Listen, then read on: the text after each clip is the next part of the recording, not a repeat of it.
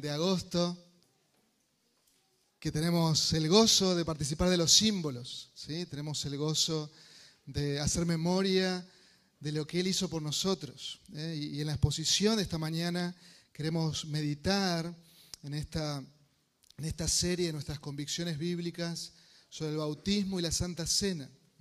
muchos tienen, tienen un concepto correcto, ¿eh? y gloria a Dios por eso, tienen un concepto bíblico, pero otros que están aquí tienen un concepto equivocado de lo que es el bautismo, de lo que es la Santa Cena.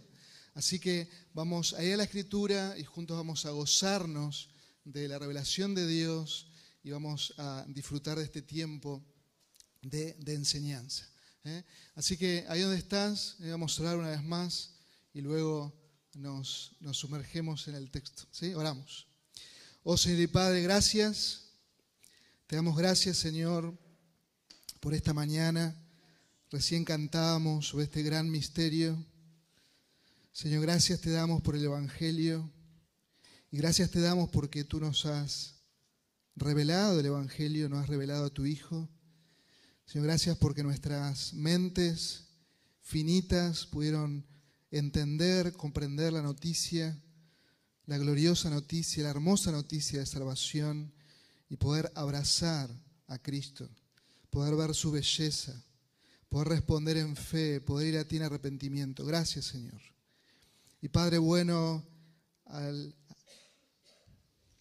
o sea, abrir tu palabra ahora, te necesitamos. Que tú trates con nosotros, con cada uno, con los niños, con los adolescentes, con nosotros, los adultos, que tú nos bendigas.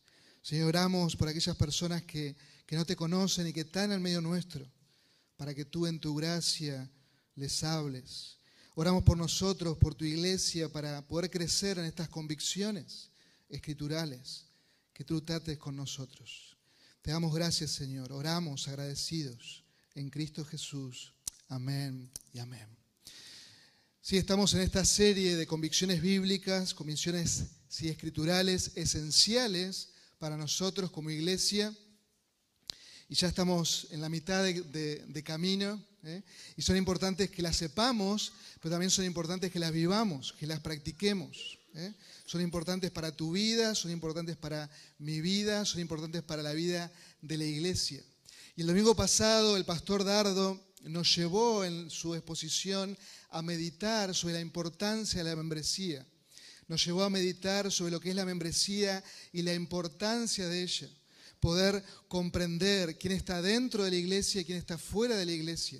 Comprender quiénes son los que, si a quienes debemos servir de una manera especial y a quienes no.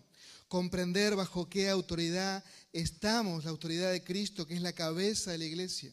Y podemos pensar, podemos pensar en la membresía de la iglesia y tener este concepto que es un compromiso de amor, bajo el pacto de miembros, es un compromiso de amor para con Dios, para con nuestro Dios celestial, es un compromiso de amor para con las autoridades de la iglesia, para con los pastores, para con los diáconos, es un compromiso de amor para con los hermanos, nos servimos unos a otros, ¿eh? nos ministramos unos a otros, pero también ser miembro de la iglesia es un compromiso de amor con los que están fuera, con los inconversos, porque nosotros debemos ser sal y luz para los que están fuera. Nosotros somos llamados a predicarles el Evangelio, somos llamados a amar a nuestro prójimo, a nuestro próximo, y quizás hay compañeros de trabajo, hay familiares que no conocen a Cristo, hay hermanos que nos rodean, vecinos, que necesitan de ese compromiso. Y eso se ve cuando uno es miembro de una iglesia local, comprendiendo la importancia de la membresía. Si les invito a buscar nuevamente allí en Mateo 28, y en esta mañana vamos a hacer un mensaje más temático, expositivo, pero temático, así que por favor no me apedreen. ¿eh? Así que busquemos allí Mateo 28, versículo 18, y vamos a leer nuevamente lo que hemos leído el domingo pasado y meditar nuevamente en la gran comisión en la cual debemos ser fieles. Hemos sido llamados por su misericordia y hemos sido llamados, comisionados por nuestro Señor por nuestro Salvador, por nuestro Redentor. Y dice allí Mateo 28, 18, y acercándose Jesús a los suyos, les habló diciendo, Toda autoridad me es dada en el cielo y en la tierra, id pues y haced discípulos de todas las naciones, bautizándolos en el nombre del Padre, del Hijo y del Espíritu Santo, enseñándoles a guardar todo lo que los, os he mandado. He aquí yo estoy con vosotros todos los días hasta el fin del mundo. Claramente nosotros vivimos esta gran comisión bajo la autoridad de Cristo. Podemos vivir y cumplir y obedecer la gran comisión bajo la autoridad de Cristo, no la nuestra. Bajo el poder de Cristo, no el nuestro. Y muchas veces intentamos hacer la gran comisión en nuestra fuerza, bajo la autoridad de la iglesia, bajo nuestra propia autoridad, bajo nuestro propio poder, y fracasamos. Y hay personas que se convierten bajo nuestro poder, bajo nuestra insistencia. Y eso no es la conversión bíblica. Nosotros debemos descansar en su autoridad, debemos descansar en su poder. Y hermanos, necesitamos como iglesia doblegarnos una vez más delante de nuestro Señor Jesucristo, doblegarnos delante de aquel que es la cabeza de la iglesia, aquel que tiene toda autoridad en el cielo y en la tierra, y hacer lo que Él nos mandó hacer. ¿Y qué es? Discípulos, seguidores, seguidores de Cristo, no de nosotros, seguidores de Cristo. Y eso involucra, claramente lo vemos en el pasaje, involucra el administrar el bautismo y la Santa Cena. Ustedes pueden ver ahí bautizándolos y enseñándoles a guardar. Claramente involucra el administrar estas ordenanzas del Señor. Y vamos a meditar en esta mañana en estas dos ordenanzas. Vamos a meditar y a recordar que nosotros, la iglesia del Señor Jesucristo, es el único organismo vivo que puede administrar estas ordenanzas del Señor. Nosotros como la iglesia en este aspecto local del reino de los cielos, en esta expresión local del reino de los cielos, debemos administrar estas dos ordenanzas. No son tres ordenanzas, son dos. No son cinco ordenanzas, son dos. No son diez ordenanzas, son dos. Es algo que Él mandó a los suyos, a sus seguidores. Dos ordenanzas. Y quiero que observen que tanto el bautismo como la Santa Cena que vamos a celebrar en unos momentos, tanto el bautismo como la Santa Cena nos llevan a recordar la obra perfecta, maravillosa, única del Señor Jesucristo en favor de nosotros, en favor de su iglesia, en favor de su novia. Y es maravilloso que estas dos enseñanzas nos llevan a nuestra mente, a nuestro corazón, a todo nuestro ser, a meditar en lo que Él hizo por nosotros. Nosotros como iglesia vamos a participar de los símbolos. Y no es por algún mérito nuestro. No es por algún mérito nuestro, es por lo que Él hizo. Y debemos tener presente esto.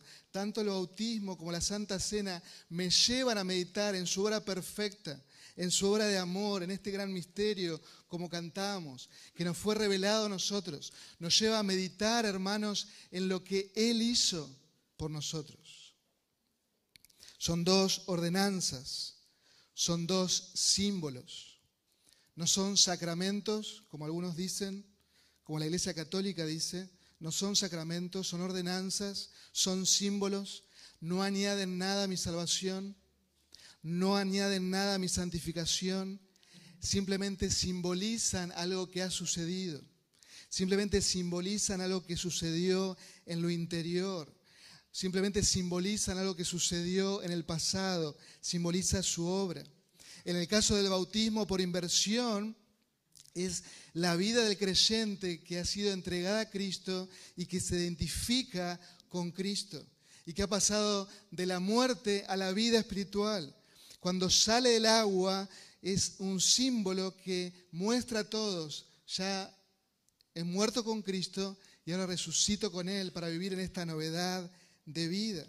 Cuando pensamos, cuando pensamos en los elementos de la Santa Cena, en el pan, en el vino, que nos simbolizan su cuerpo, su cuerpo entregado por nosotros, su vida entregada por nosotros, su sangre dada a nosotros para salvarnos, recordamos que todo, que todo lo hizo Él.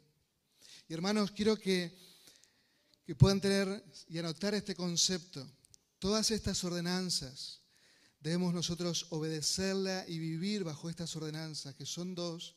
Hay muchas órdenes y mandatos del Señor, pero estas dos debemos obedecer, debemos administrarlas. Somos llamados a eso, pero también somos llamados a disfrutarlas, a disfrutarlas, porque son para nuestro bien son para nuestro bien. El bautismo y la Santa Cena son para nuestro bien, como cada uno de los mandatos de nuestro Señor, de nuestro amado Señor Jesucristo. Son para mi beneficio, son para mi edificación, son para mi santificación. Y nos preguntamos por qué.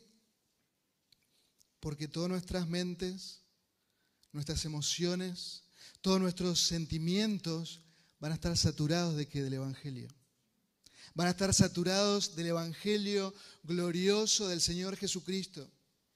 Nuestra mente que divaga, nuestra mente que se llena de problemas, de situaciones, debe traer y esforzarse a traer, como decía David, a su alma, alma mía, bendice al Señor. De la misma manera nosotros debemos traer a nuestra mente el gran costo de nuestra salvación. Debemos traer a nuestra memoria su hora perfecta. Necesitamos recordar, hermanos, lo que Él hizo por nosotros, lo que Él está haciendo. Cada vez que vemos a alguien pasar por las aguas del bautismo, debemos dar gloria a Dios por esta vida transformada por el poder del Evangelio. Cada vez que participamos de los símbolos, que tenemos el pan, el vino, no debemos hacerlo como una liturgia más. No, debemos tener el corazón ahí. Debemos darle gracias. Merecíamos estar condenados y tenemos vida en Él. Por su llaga hemos sido sanados, curados. Hemos sido perdonados de todos nuestros pecados. Es algo glorioso, es algo santo. El Señor mismo piensa en esto. El Señor Jesús mismo nos invita y el Señor Jesucristo nos dijo que íbamos a celebrar y a gozar con Él para siempre. Y íbamos a celebrar la cena con Él. Recordando qué cosa? Lo que Él hizo. Ya no más con los ojos de la fe. Le vamos a ver a Él. Vamos a ver sus manos horadadas, sus pies, su costado traspasada, traspasado. Le vamos a ver a Él. Y Él nos dará el pan, nos dará la copa y celebraremos. Y nos gozaremos con nuestro Redentor, con nuestro Salvador. Claramente, hermanos, debemos disfrutar de estos símbolos debemos disfrutar. Estos símbolos que visualizan, que visualizan esa identificación con Cristo. El bautismo visualiza eso, nuestra identificación con Cristo. Le estamos diciendo al mundo que seguimos a Cristo. Me identifico con su muerte, con su resurrección. Nos identificamos con Él. Así que quiero rápidamente ver estas dos ordenanzas y quiero que presten atención aquellos que toman nota que el bautismo es un símbolo para el creyente. No es un símbolo o algo que hacemos para hacernos creyentes, sino que es algo para el creyente, para aquel que ha sido transformado por el poder del Evangelio. Vamos nuevamente ahí al texto. ¿Sí? Dice que debemos hacer discípulos. El Señor comisiona a los suyos, pero también por extensión nos comisiona a nosotros, a sus seguidores. Y somos llamados a ser discípulos. Es una, una palabra compuesta, es un verbo compuesto. Y claramente vemos que trasciende los límites de la nación de Israel, porque ahí el texto dice de todas las naciones. Debemos proclamar desde Jerusalén, fue proclamado y llegó hasta nosotros ¿eh? hasta, hasta Ushuaia, ¿eh? el último lugar del hemisferio sur, hasta Ushuaia llegó el Evangelio. Y el verbo ahí que encontramos hacer discípulos viene del sustantivo de aquel que es un discípulo, de aquel que aprende. Pero no solo que aprende algo, sino que sigue aprendiendo. Y eso es muy importante para nosotros. ¿eh? Nosotros como cristianos como hijos de Dios que hemos pasado de muerte a vida, toda nuestra vida seguiremos aprendiendo. No vas a aprender el ABC, vas a aprender todo el consejo de Dios. Y necesitas sumergirte en la escritura. Necesitas seguir aprendiendo y tener un corazón dócil, un corazón enseñable, un corazón que esté dispuesto a ser exhortado, a ser ministrado, un corazón que aprende a ser discípulos. ¿Y qué vamos a aprender? Vamos a aprender el Evangelio. El Evangelio no es el ABC de la vida cristiana. El, Evangelio es todo en la vida cristiana. Y necesitamos sumergirnos en el Evangelio. Necesitamos crecer en el Evangelio. Necesitamos meditar en el Evangelio, en todo el consejo de Dios.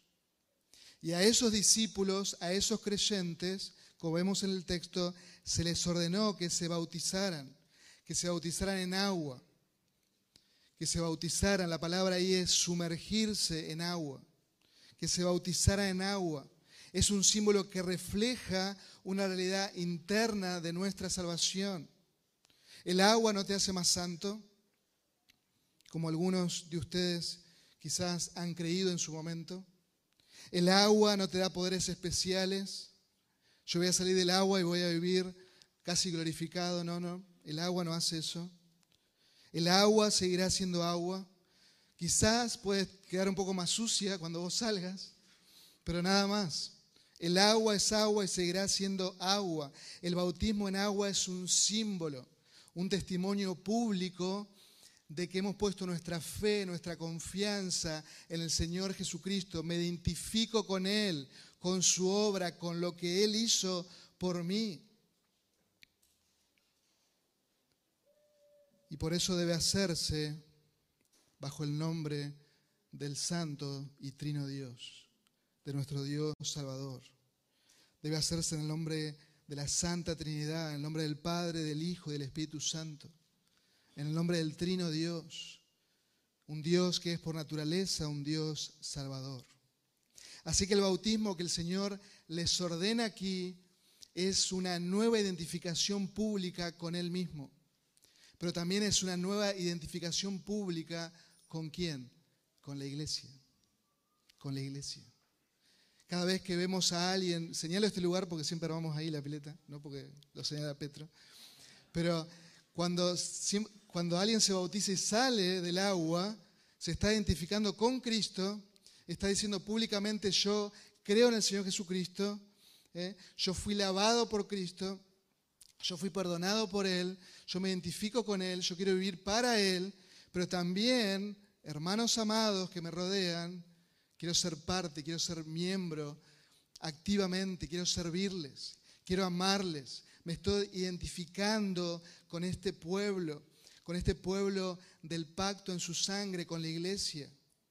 Estoy demostrando externamente lo que ha sucedido. ¿Y qué sucedió? Hubo un nuevo nacimiento. Ha habido un cambio en mi corazón. Ha habido un cambio en mi corazón. Es por eso que nosotros no bautizamos bebés. No bautizamos bebés, bautizamos a creyentes, porque es lo que la Biblia enseña. Aquellas personas que estaban siguiendo a Jesús eran bautizadas. Y creo que observen que luego de obedecer el Evangelio, de entregar nuestra vida a Cristo, de ir a Él en arrepentimiento y fe, lo próximo que sigue es el bautismo. Y algunos se preguntan por qué nosotros inmediatamente cuando una persona se convierte no la bautizamos. Porque no vivimos en el momento en el cual se, se escribió la escritura. Esa identificación pública con Cristo era sinónimo de ser en la brevedad martirizado quizás, odiado por tu familia, echado por tu familia. Toda tu herencia era perdida en un solo momento, cuando ellos te veían que vos te identificabas con Cristo. Había que observar en el corazón realmente si estábamos dispuestos de pagar el costo. Aquí muchos dicen, yo me entrego a Cristo, yo me bautizo, pero no toman en seriedad lo que es el compromiso de seguir en fidelidad a Cristo, de amarle a Él por sobre todas las cosas. Y creo que que me acompañen a Hechos capítulo 8, que ya hemos mencionado. Quizás se puede apagar un poquito el, el aire, por favor. Hechos 8, 26, y quiero que observen ahí un relato que ya hemos meditado en otras oportunidades. Podemos ver allí en Hechos 8 cómo el doctor Lucas va llevándonos en esa proclamación del Evangelio, va llevándonos, en, Hechos 1.8 vemos ese mandato del Señor de ir a ser discípulos, comenzando de Jerusalén, eh, pasando por Judea, pasando por Samaria. Y en el capítulo 8 hay un paso por Samaria, pero también se nos muestra que hay un paso hacia todas las naciones, hacia el último de la tierra. 8.26 dice que el ángel, un ángel del Señor habló a Felipe. Felipe estaba ministrando en Samaria, Felipe estaba viendo un gran avivamiento, hombres y mujeres se entregaban a Cristo, habían venido algunos de los apóstoles a ministrar con él, pero el ángel, Dios mandó a su ángel y le dijo, levántate y ve al sur, al camino que desciende de Jerusalén a Gaza. Es interesante que Lucas añade ahí, y este camino es un camino desierto. Es interesante observar que Dios lo envía a un lugar que no hay nadie acá. Felipe en su mente quizá había pensado, ¿qué hago acá? Yo estoy ministrando en Samaria, estoy viendo un gran avivamiento, muchos están convirtiendo, pero la salvación es del Señor. Y vemos aquí en este pasaje que Dios es soberano, que Dios es soberano y Dios usa a este hombre fiel a Felipe. ¿Y él qué hizo? Versículo 27. Se levantó y fue, y aquí había un eunuco etíope, alto funcionario de Candace, reina de los etíopes, el cual estaba encargado de todos sus tesoros y había venido a Jerusalén para adorar. Nos, nos presenta aquí a este hombre, a este hombre africano, a este hombre en el cual era encargado de todos los tesoros. Así que podemos ver una caravana enorme, ¿sí? caballos, carros, carruajes, ¿eh? y quizás Felipe ahí paradito ve toda esa polvareda levantándose y observa toda esa, esa caravana. Y dice el versículo 28, regresaba sentado en su carruaje y leía al profeta Isaías. Él tenía una copia de las escrituras. Y el Espíritu dijo a Felipe, ve y júntate a ese carruaje. O sea, había varios, pero el Señor le indica, ese es el carruaje en el cual vos tenés que ir a acercarte. Y uno puede visualizar a Felipe quizás corriendo un poco ahí, acercándose y viendo qué carruaje era. Este es el carruaje. Y cuando se acercó corriendo, le oyó leer al profeta Isaías. Y le dijo, ¿entiende lo que lees? Ven aquí la, la mano soberana de nuestro Dios. Y él respondió, ¿cómo podré a menos que alguien me guíe? E invitó a Felipe a subir y se sentara con él. El pasaje de la, escritura que estaba leyendo era este. Como oveja fue llevado al matadero y como cordero mudo delante del que lo trasquilaba. No abre él su boca. En su humillación no se le hizo injusticia. ¿Quién contará a su generación? Porque su vida es quitada de la tierra. El eunuco respondió a Felipe y le dijo, te ruego que me digas, ¿de quién dice esto el profeta? ¿De sí mismo o de algún otro? Por favor, Felipe, explícame, porque no entiendo. Entonces, dice Lucas, Felipe abrió su boca y comenzando desde esta escritura, comenzando desde Isaías 53, le anunció que el Evangelio de Jesús. Comenzando de Isaías, seguramente lo llevó a la ley de Moisés, lo llevó a los salmos y le expuso el Evangelio de Jesús. Le expuso el Evangelio del Señor Jesucristo. Vemos la soberanía de Dios, como este hombre estaba leyendo la escritura y Dios envió a Felipe, a su siervo, para que le explicara, para que le explicara el Evangelio del Señor Jesucristo. Y dice que seguían por el camino, seguían hablando y conversando acerca del Evangelio y llegaron a un lugar donde había agua. Y el eunuco dijo, mira agua, ¿qué impide que yo sea bautizado? Yo me quiero identificar con Cristo.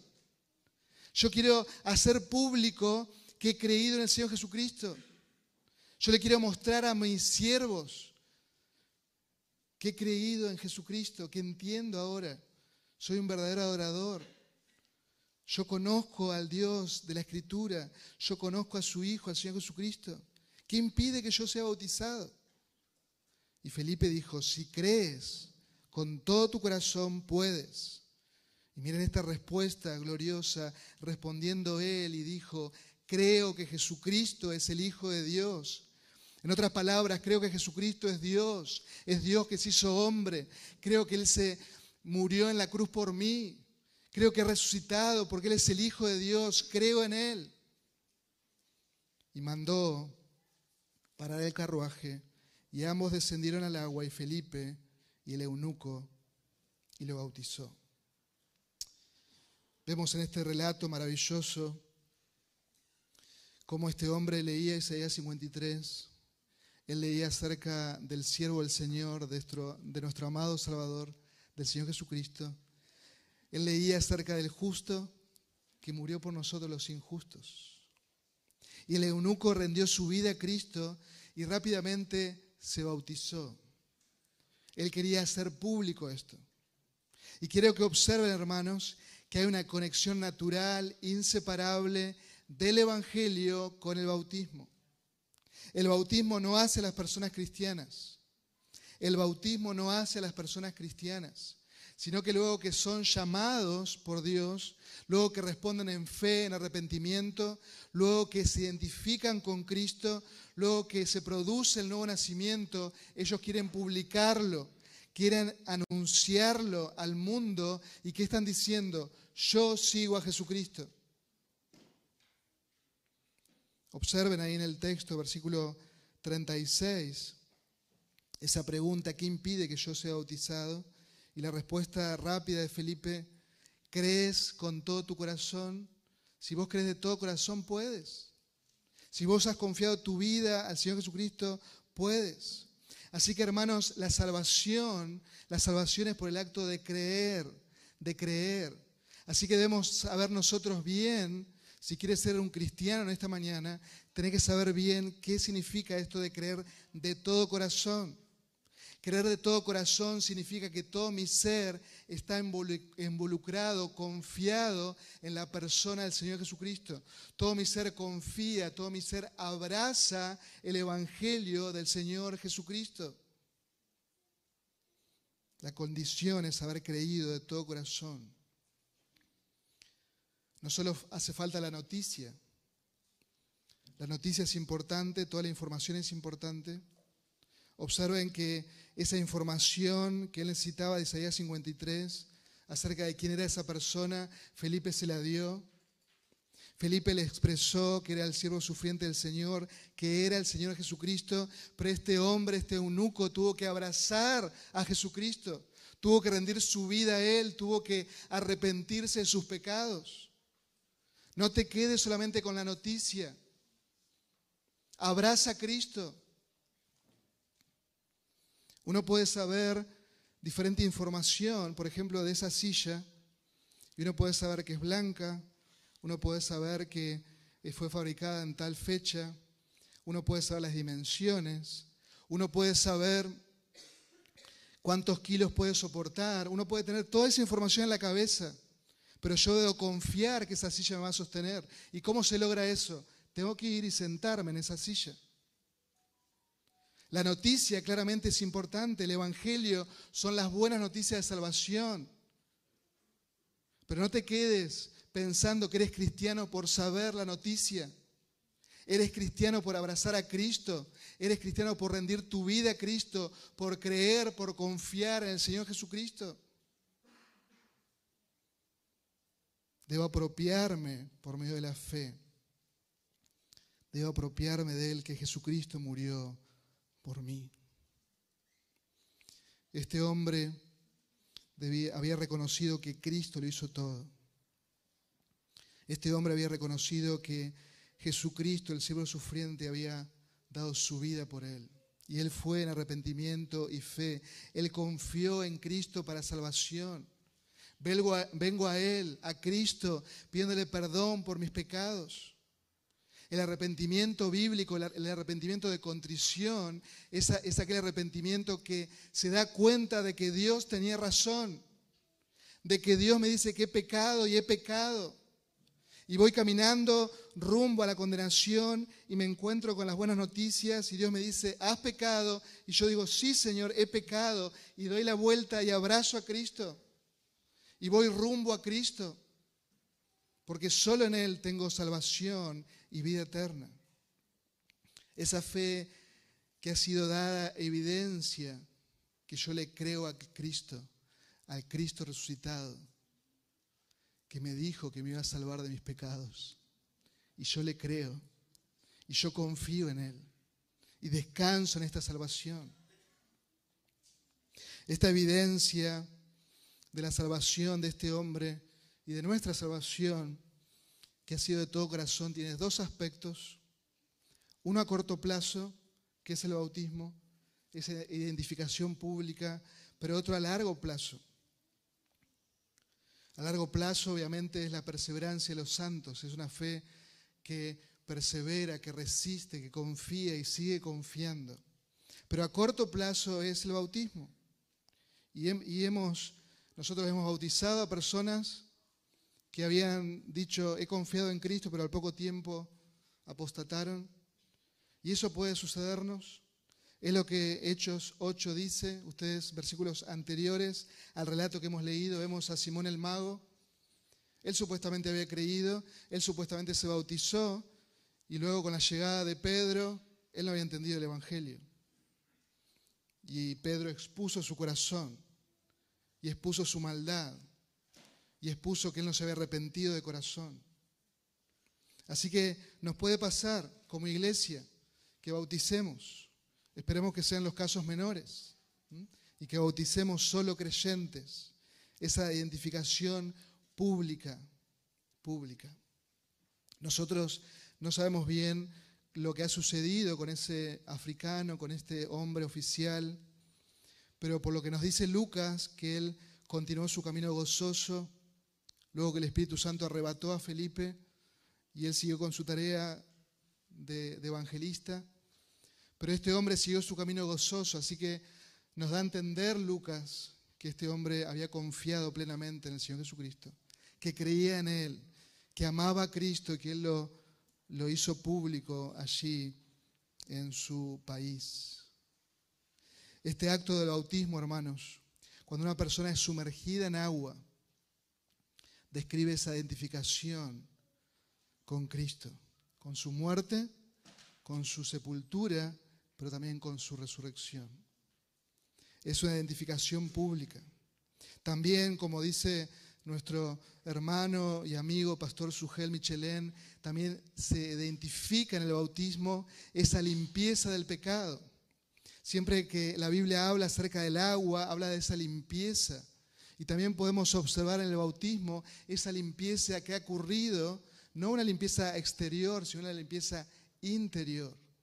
Es algo que Dios hizo, cambió nuestro corazón, como escuchamos hoy en la clase de, los niños. Dios hizo y produjo el nuevo nacimiento en la vida de Nicodemo. Él es el que produce el nuevo nacimiento, Él es el que cambia el corazón. ¿Y cómo se ve reflejado eso? Una vida pura, santa, que camina. Y se simboliza a través de las aguas del bautismo. Y también a través de las aguas del bautismo simbolizamos esa identificación pública con la iglesia.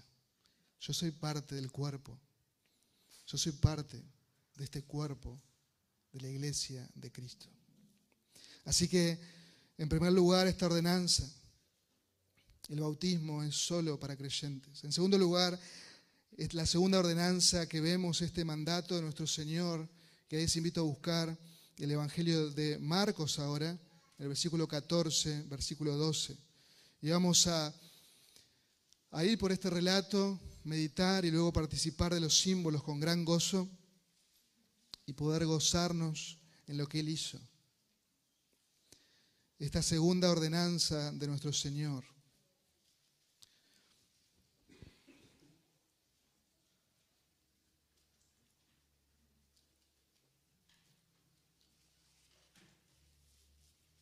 Evangelios, en los evangelios sinópticos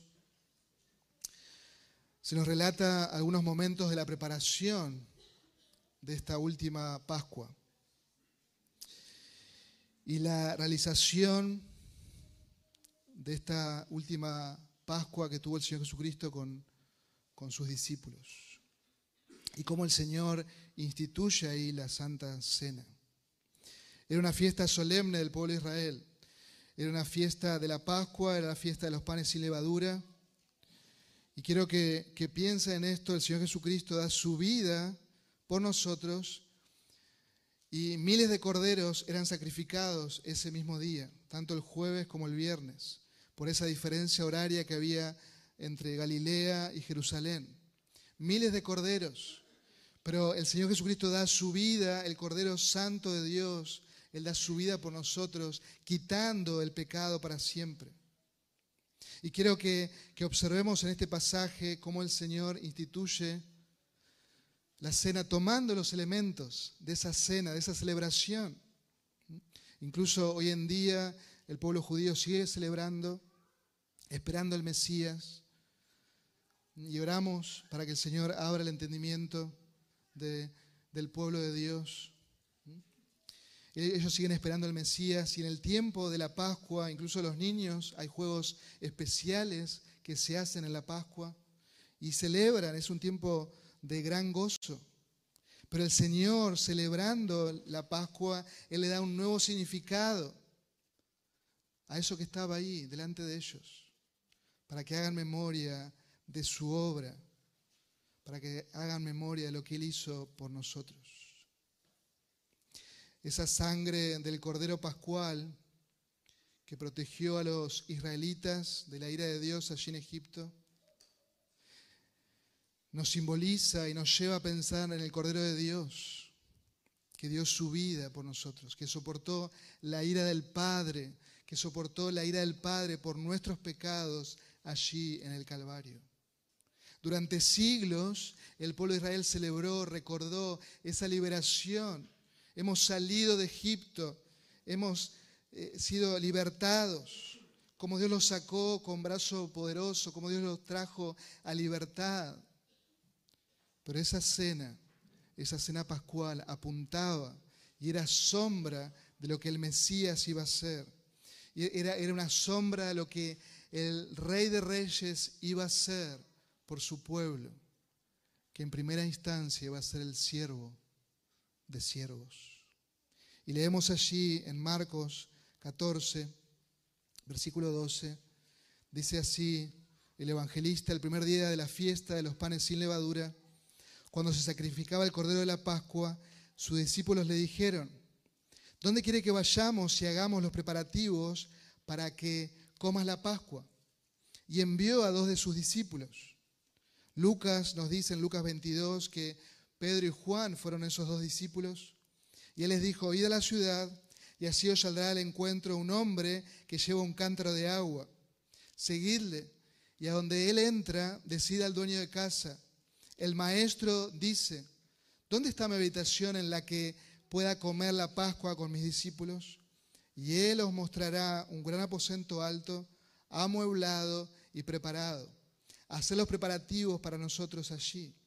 Salieron pues los discípulos y llegaron a la ciudad y encontraron tal como él les había dicho y prepararon la Pascua. Encontramos ahí un relato maravilloso que nos presenta eh, Marcos y es interesante ver esos detalles, que ese aposento alto estaba amueblado, estaba preparado, estaba casi todo listo, ellos tenían que traer los ingredientes. ¿eh? Es como cuando alguien te invita, vamos a comer algo y vos solamente, vos traes el asado nomás, ¿eh? pero vos para los cubiertos, todo. Bueno, estaba todo listo ese lugar. Y vemos allí que estos dos discípulos, Pedro y Juan, tuvieron que encargarse de la preparación de este banquete. Tuvieron que cargarse de ir a comprar esas hierbas amargas que acompañaban al cordero. Ellos tuvieron que encargarse de comprar el vino para, para celebrar la cena. Ellos tuvieron que encargarse de comprar ese cordero, de llevarlo al templo, donde el sacerdote le iba a dar muerte a ese cordero, donde iba a sacar ese tazón de sangre, donde iba a ser ofrecido en el altar. Y luego, ¿qué hizo Pedro eh, Pedro y Juan, ¿qué hicieron? Llevaron el resto del cordero y lo asaron para poder comer, para poder celebrar, observando ese cordero, observando y recordando esa liberación de Egipto. Así que todo eso ellos tuvieron que hacer. Y una vez que estaba todo listo, que tenían ahí el pan sin levadura, que estaba todo acomodado, se sentaron y participaron de esa cena. Y el Señor allí, versículo 22, les instruye. Y quiero que observen, quiero que observen que eran elementos que estaban, que siempre estuvieron, siempre estuvieron delante de ellos, elementos que ellos conocían muy bien, que por siglos la mesa de los israelitas tenían. Había, ah, si había varias copas de vino y en diferentes etapas de esa cena se iba celebrando, estaban los panes sin levadura y el Señor les instruye, versículo 22, y mientras comían, tomó pan. Y habiéndolo bendecido, lo partió y se los dio a ellos y dijo, tomad, esto es mi cuerpo. Y tomando una copa, la tercera copa, dio gracias y se las dio a ellos y todos bebieron de ella y les dijo, esto es mi sangre del nuevo pacto, que es derramada por muchos. En verdad os, digo, yo no beberé más del fruto de la vida hasta aquel día cuando lo beba nuevo, cuando lo beba de nuevo en el reino de Dios. Y después de cantar un himno, salieron para el monte de los olivos. El Señor les explica y le da un nuevo significado a esto que ellos ya conocían, a estos elementos. Esta fiesta solemne. Y el Señor les da esta ordenanza a los suyos. Hagan esto en memoria de mí. Y Él les habla, hermanos, de su muerte. Él les habla de su entrega. Él les habla de ese sacrificio perfecto en favor de su pueblo. Él está pronunciando, tomen, esto es mi cuerpo. Imagínense el Cordero de Dios, el Señor Jesucristo, diciendo, esto es mi cuerpo que por vosotros es dado. Esta, esta copa es mi sangre del nuevo pacto. Imagínense todas las preguntas en la mente de estos discípulos. ¿Qué está ocurriendo aquí? ¿Qué es esto nuevo que el Señor nos está trayendo? En el versículo 22 vemos ese pan que es tomado por el Señor, ese pan sin levadura, ese pan que se quiebra, ese pan que simboliza simboliza ese cuerpo que es dado. Ese pan sin, levadura que para el pueblo judío simbolizaba ese, esa rápida salida de Egipto. No hay tiempo para que el pan leude.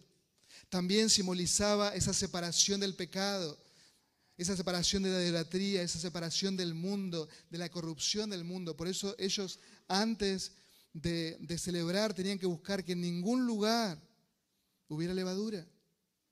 Porque era una, una, un simbolismo del pecado. Pero ahora el Señor les trae un nuevo significado. Está representando el cuerpo de Cristo, que en pocas horas iba a ser ofrecido, una vez y para siempre, ofrecido por el pecado nuestro, no de Él, el nuestro, para aplacar la ira de Dios el Padre. Este cuerpo santo llevaría todos nuestros pecados. Este cuerpo se haría maldición por nosotros a ser colgado en un madero. El Señor toma el pan, lo bendice y se los da a ellos. Esta pequeña porción, como vamos a hacer nosotros, que simboliza su cuerpo dado, pero también simboliza esta unión que tenemos en Cristo. Si has confiado en Cristo, si has puesto tu fe, tu confianza, si has pasado en obediencia por la sábado del autismo, puedes participar con gozo en esta mañana y puedes recordar, hacer memoria de lo que Él hizo por vos pero que también recordar que somos parte del cuerpo de Cristo, donde Él es la cabeza y tenemos esa unidad maravillosa el Evangelio.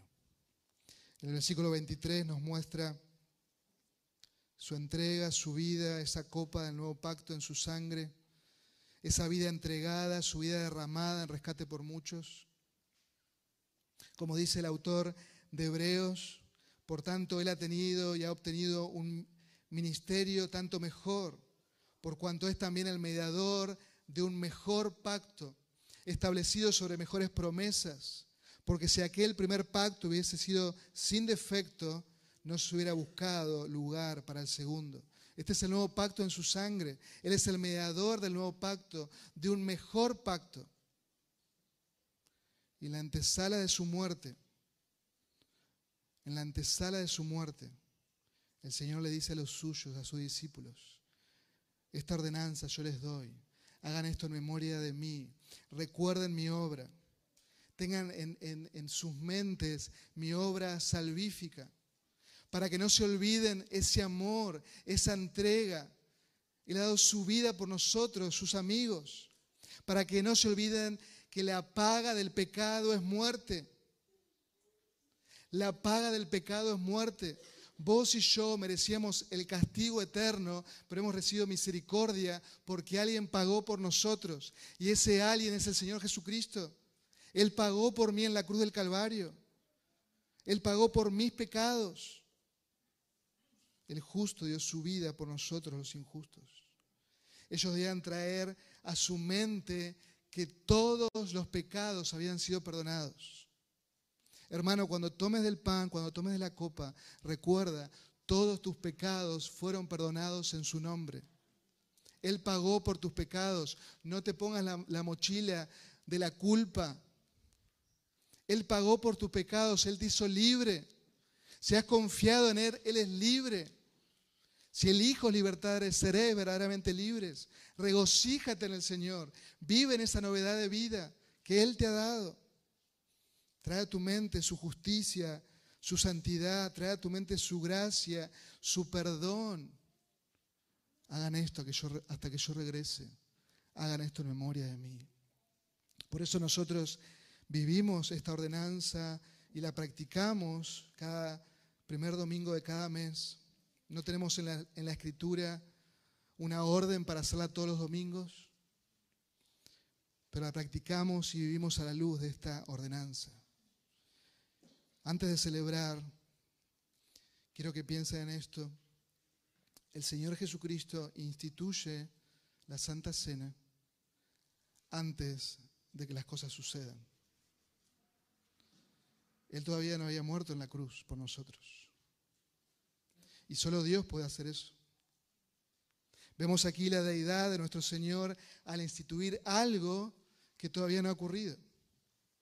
Nosotros hacemos memoria de algo que ya pasó. La historia celebra un montón de cosas, pero ya ocurrieron. Imagínense nosotros hoy en día celebrar el día que la Argentina está súper bien económicamente y lo celebramos y confiamos, y este día nunca llega. ¿no? Pero aquí el Señor Jesucristo está diciéndole a los suyos, hagan memoria de mí, porque Él sabe lo que va a suceder, porque Él es Dios, porque Él es Dios, Él digita la historia. Él sabe el futuro, Él puede hablar del futuro como un hecho realizado. Y en el lapso de horas, todos esos discípulos iban a ser testigos de ese arresto, de todos esos juicios injustos por el cual el Señor Jesucristo iba a pasar. Ellos iban a ser testigos de su crucifixión, de que su cuerpo iba a ser totalmente maltratado, molido por nuestras transgresiones, por nuestros pecados. Ellos serían testigos de esa sangre preciosa derramada, derramada y en rescate por muchos. Este nuevo pacto en su sangre es un pacto unilateral de Dios. Es lo que Él hizo. Traemos a nuestra mente, a nuestro corazón, lo que Él hizo por nosotros. No venimos a esta mesa diciendo, bueno, eh, hay algo de mérito ahí. No, recordamos lo que Él hizo, no hay mérito en nosotros alguno es un pacto unilateral de Dios, es un acuerdo por el cual el pecador es perdonado por la obra de Cristo, por la expiación de su Hijo. Traemos a nuestra mente esta verdad. Hermanos, los años han pasado y seguimos celebrando hasta que Él venga. Y así lo haremos. Y así lo haremos. Con la esperanza cada domingo que la tomamos, que este sea el último domingo. ¿No le ha pasado a ustedes tomar de los símbolos? Y quizás en la semana ha sido una semana difícil, has luchado con tu pecado, has recibido su gracia, su perdón, participas de los símbolos y estás cargado y venís a Él y le das gracias y le decís que esta sea la última, Señor. Ven, ven a buscarnos, ven a buscarnos. Ese es el clamor que vemos en Apocalipsis. Es el clamor del Espíritu Santo, ven Señor. Es el clamor de la iglesia, ven Señor Jesús. Ven Señor Jesús. Esta mesa nos convoca, el Señor nos convoca.